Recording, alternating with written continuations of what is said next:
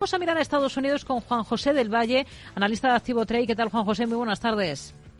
Hola, ¿qué tal? Buenas tardes a todos. Bueno, tenemos tono positivo los índices estadounidenses en estos primeros movimientos de la sesión. Apenas llevamos pues unos 40 minutos de negocio en Estados Unidos y tenemos algunos datos macro interesantes sobre la mesa, como esos datos de PMI, compuesto manufacturero y de servicio, referencias que también hemos conocido hoy aquí en la zona euro. Visión de cómo están las cosas ahora mismo en el mercado americano.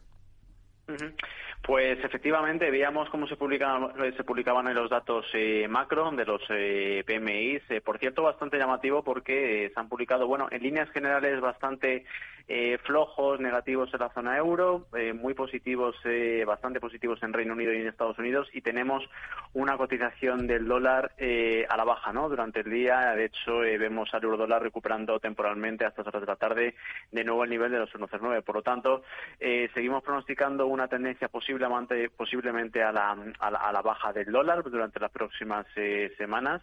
Eh, sobre todo en relación, vemos eh, fuertes caídas del dólar en relación al yen japonés, que está siendo la divisa más fuerte durante los últimos días.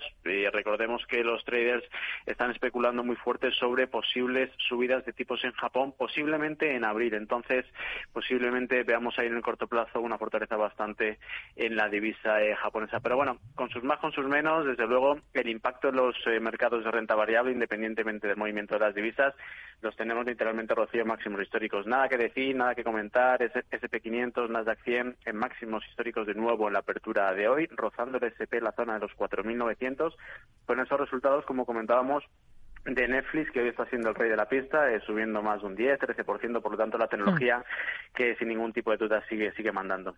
Y es que las cuentas que presentaba anoche en la compañía de streaming pues suponen una mejora del 20,3%, eh, un anticipo de crecimiento de más del 10% de los ingresos para este ejercicio 2024. No sé si le ha sorprendido. ¿Con qué ojos mira a este valor a Netflix? Eh, pues, pues sí, desde luego los, en cuanto a los resultados, poco que comentar, eh, balance muy positivo, resultados muy positivos. A mí lo que me, lo que más nos gusta desde Activo Trade en el corto plazo para Netflix es un poco la estrategia que ha llevado durante el último año en relación a intentar conseguir más suscriptores de cara al futuro, eh, eliminando, recordemos en 2023 el tema de las contraseñas compartidas y en el corto plazo nos da un poco la sensación que quiere potenciar los ingresos provenientes del negocio de la publicidad. Ayer conocíamos cómo compraba los derechos para retransmitir en directo la lucha libre en los Estados Unidos. Independientemente de eso, vuelvo a repetir, resultados muy positivos. Eh, disparándose esta tarde en Netflix, eh, ayer cerraba en zonas de 490 dólares la acción y en la apertura de hoy la tenemos a la compañía superando incluso los 550 dólares. Está marcando nuevos máximos del año. Recordemos no históricos, ¿eh? porque Netflix fue una compañía que se disparó en el 2021 por el tema del COVID. Los máximos históricos del COVID están en zonas de 700 dólares y ahora mismo, técnicamente, esperar, mantener, si estamos dentro, y en contraposición, si buscásemos una, creo yo, una, nueva oportunidad en el futuro, esperaríamos a que posiblemente tome beneficios y vuelva a esa zona de soporte que antes era de resistencia en zonas de 500. Hmm.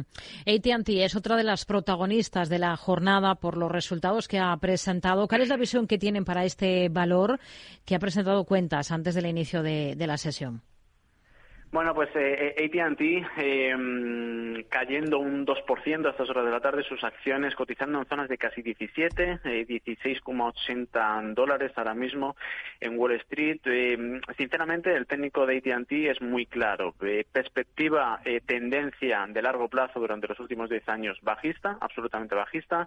Compañía teleco de telefonía móvil en los Estados Unidos, similar a Verizon, entre otras, un sector teleco que ha ido a la baja durante los últimos años, también hemos visto aquí en Europa, ¿no? Independientemente de esa tendencia bajista de medio plazo, el corto plazo es un poco más positivo. Tenemos una tendencia alcista bastante clara en las acciones de AT&T, desde los mínimos que marcó la compañía el pasado mes de julio, en zonas de aproximadamente 14 dólares, y más en el cortito plazo, pues tenemos un rango lateral bastante claro eh, que ha marcado la compañía durante los últimos dos meses. Soporte por la parte de abajo en zonas de casi 16 y resistencia por la parte de arriba que conforman los máximos, de hecho, de este año en zonas de 17 y medio. Por lo tanto, hmm. esos son por la parte de abajo y de arriba el, soporte y techo importante para la compañía en el corto plazo para tomar decisiones. Uno de los nombres propios también es el de Abbott, la firma de laboratorio, otra de las que ha presentado eh, cifras, resultados esta jornada antes del inicio de la sesión. ¿Le convence la compañía? Eh, Abbott es un, es, un clásico de Wall Street, es una, de las compañías más grandes y, potentes de biotecnología en los Estados eh, Unidos. Eh, ha recogido un poco de manera fría los resultados, está cayendo cerca de un 2,5% a estas horas de la tarde, cotizando en zonas de 111 dólares por acción. Si bien es cierto, Abbott, si miramos tres meses para, para atrás, por comentar un espacio temporal, ha sido una compañía que ha crecido mucho. Las acciones de Abbott crecieron durante el último trimestre un 17-18%. Eh, desde el punto de vista técnico sí que es cierto que tiene un techo muy importante en el cortísimo plazo. Las zonas de los 115, 116 dólares por acción son los máximos de la compañía de los últimos dos años. Un techo que no consiguió superar en varias ocasiones durante todo el 2023 y un techo, el máximo precisamente que ha tocado durante este mes de enero para este año 2024. Por lo tanto, buena compañía, buenos fundamentales, eh, buen desempeño posiblemente en largo plazo, pero en el corto plazo tenemos ese techo muy importante de la misma que ha conformado durante los últimos dos años. Hmm. Tenemos cuenta sobre la mesa de Freeport McMoran. ¿Cómo está el valor ahora mismo? Freeport, eh, compañía conocida por su alta dependencia de los precios del cobre, rebota fuerte tras presentar resultados eh, cerca de un 5% a estas horas de la tarde, cotizando cerquita de los 40 dólares por acción. Eh, animo a los oyentes que de manera clara eh, visualicen, por ejemplo, el gráfico del precio del cobre y el gráfico eh, del precio de Freeport Mamora. Es exactamente calcado. Independientemente de esos buenos resultados que ha publicado en el día de hoy, tenemos hoy un cobre que viene subiendo cerca de un 2-3% por las buenas expectativas en el cortito plazo que hemos visto durante los últimos dos días en relación a China. Por lo tanto, resumo, si a China le va bien, al cobre le irá bien y seguramente a esta compañía le irá bien. Técnicamente se encuentra lateralizada en un rango lateral entre 35 y 45 dólares durante todo el último año y, bueno, eh, sigámonos manejando en esos niveles y tengámonos en mente de cara a futuro para la compañía. Hmm. ¿Qué espera de los resultados de Tesla al cierre de esta sesión en Estados Unidos? Tesla, coches eh, eléctricos, pues desde luego eh, situación delicada. Dentro de las siete magníficas, eh, que todos hemos oído tanto sobre ellas durante el, último año, posiblemente es la que menos nos guste. Eh, serias dificultades para lo más, para, para la compañía en, el corto plazo. Parece que el negocio de los vehículos eléctricos no termina de cuajar.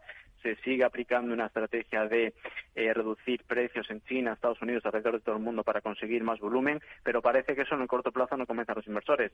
de manera resumida, el mercado, el líneas generales ha subido aproximadamente un 15% durante los últimos tres meses y Tesla cae esa misma cantidad, un 15% durante el último trimestre. Por lo tanto, en el corto plazo, eh, tengamos en cuenta que cotiza hoy a estas horas de la tarde en zonas de 210. El soporte súper importante que tiene la compañía están en zonas de 200, 195, que son los mínimos del pasado último trimestre del 2023. Nos quedamos con ello. Juan José del Valle, analista de Activo Trade. Gracias. Muy buenas tardes. Gracias a todos. Buenas tardes.